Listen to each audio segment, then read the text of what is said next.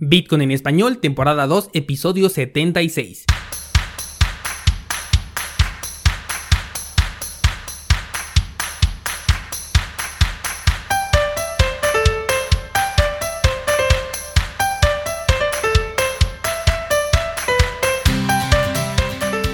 Bienvenido, esto es Bitcoin en español, el podcast donde hablamos de criptomonedas, tecnología, cadenas de bloques y por supuesto Bitcoin. Yo soy Daniel Vargas, fundador de cursosbitcoin.com, la plataforma guía que te permite aprender desde lo más básico sobre Bitcoin y criptomonedas hasta convertirlas en parte de tu vida, de tu negocio y de tus inversiones. Esta semana vamos a platicar sobre las criptomonedas, estrategias y herramientas que tienes que saber utilizar para reaccionar al próximo movimiento alcista. Esto es Bitcoin en español, comenzamos. Lunes 10 de febrero del 2020. Una de las desventajas que tengo de grabar el podcast con al menos un par de días de anticipación es que en los puntos críticos del precio del mercado mi opinión puede llegar un poco tarde. Pero al momento en el que estoy grabando este episodio, el precio oscila a los 9.800 dólares. Y además ha tenido un máximo de 9.860 según veo aquí en el gráfico. La zona de los 10 mil dólares está ofreciendo una resistencia interesante.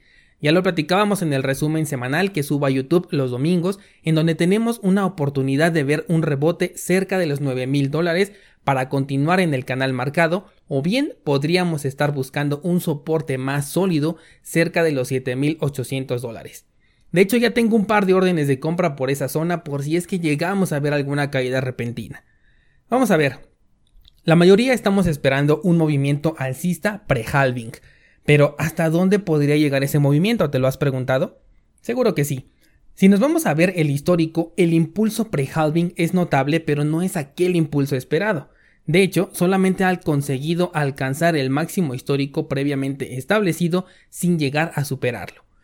Por lo tanto, si este movimiento se repite, veríamos un Bitcoin rondando más o menos los 14.000 satoshis para nivelarse con el máximo del 2019 o bien estaría arañando nuevamente los 20.000 dólares que es el máximo histórico.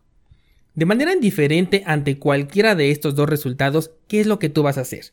¿Tienes pensado vender? ¿Ya sabes cuánto? ¿Ya sabes en dónde lo vas a vender? ¿Cómo? ¿A cambio de qué? ¿Realmente estás preparado para ese momento?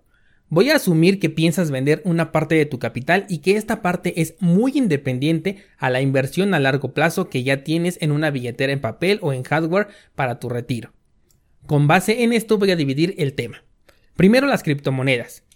Estoy hablando de que una vez que Bitcoin llegue al punto en el que consideres un buen momento para vender, ¿con qué paridad lo vas a vender? Uno podrías venderlo simplemente por dólares o tu moneda nacional para disfrutar de las ganancias. En segunda instancia puedes venderlo por otras criptomonedas que seguramente van a secundar el movimiento alcista con la intención de incrementar tu posición en Bitcoin. Otra opción es ir por las criptomonedas estables, las cuales te permiten congelar entre comillas el valor de tu Bitcoin y esperar el momento adecuado para realizar una recompra. Aunque en esta opción déjame aclararte que los activos estables, llámense como se llamen, Tether, TrueUSD, DAI, Paxos, como sea, no son activos recomendados para el almacenamiento. Por lo que en lo personal yo no me sentiría muy confiado de tener almacenada una parte importante de mi portafolio en criptomonedas estables por un periodo que puede conllevar más o menos unos 6 meses por ahí así. Ok, para el primer caso de venderlo y disfrutar las ganancias no hay mucho que decir, así que lo vamos a dejar de esa manera. Para el segundo escenario es muy tentador y a su vez temerario, Elegir entre las más de 2.000 criptomonedas existentes para buscar incrementar nuestra posición en Bitcoin puede ser un acto del que no puedas salir en el corto plazo o del que puedas terminar gravemente arrepentido. Por otro lado, quiero que consideres algo. Invertir en diferentes criptomonedas no es sinónimo de diversificar. Un portafolio diversificado se crea con base en sectores más no en activos. Tú ya sabes y has visto que si Bitcoin se desploma, Todas las criptomonedas lo siguen y si Bitcoin se dispara, hacen lo mismo. Por lo que toma en cuenta esto antes de dividir equitativamente entre cada criptomoneda que te guste. Al final estás invirtiendo en el mismo sector aunque algunos activos tengan mayores oportunidades que otros. Antes de pasar al segundo punto, quiero contarte que estoy considerando convertir la parte que quiero ocupar para incrementar mi posición en Bitcoin en Dogecoin. Me animaría más a hacerlo si durante el impulso de Bitcoin Doge cayera a los 20 satoshis por moneda o cerca de esa zona. Ojo, esto no es una recomendación de inversión, es algo que estoy considerando hacer con mi portafolio, con mi propio dinero. ¿Por qué Doge?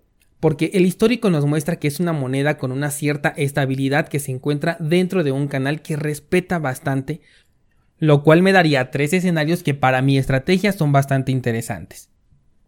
El primero de ellos, el escenario más positivo, me deja multiplicar al menos por 4 mi inversión si es que Doge hace uno de los impulsos que suele dar. En el escenario más negativo, Doge puede pasar de los 30 a los 15 satoshis reduciendo mi posición en un 50%. Obviamente que si esto sucede no voy a vender por nada del mundo, no voy a aceptar esta pérdida, pero entonces tendría que quedarme congelado en esta inversión durante algún periodo de tiempo. Por último tenemos el escenario neutral.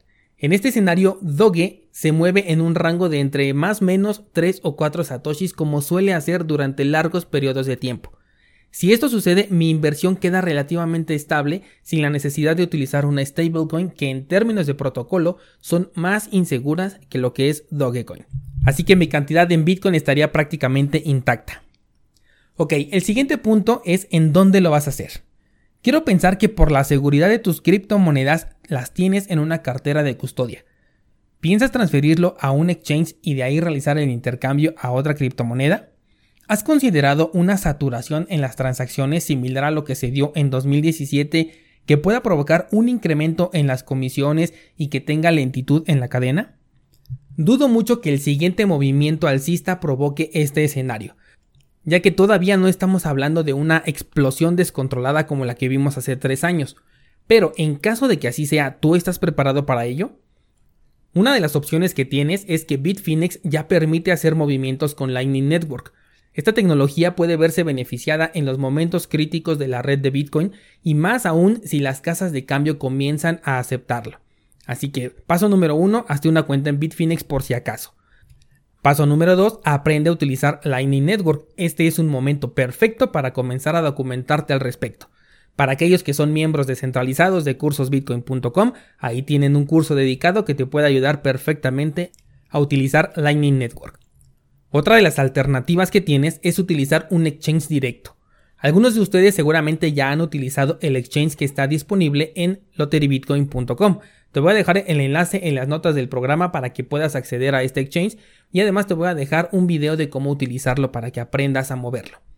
Bien, con este tipo de exchange el proceso es mucho más rápido porque únicamente haces una sola transacción de envío, que en este caso sería de Bitcoin, ahí mismo le vas a especificar qué criptomoneda quieres recibir y te la va a mandar directamente a la cartera que tú estés especificando.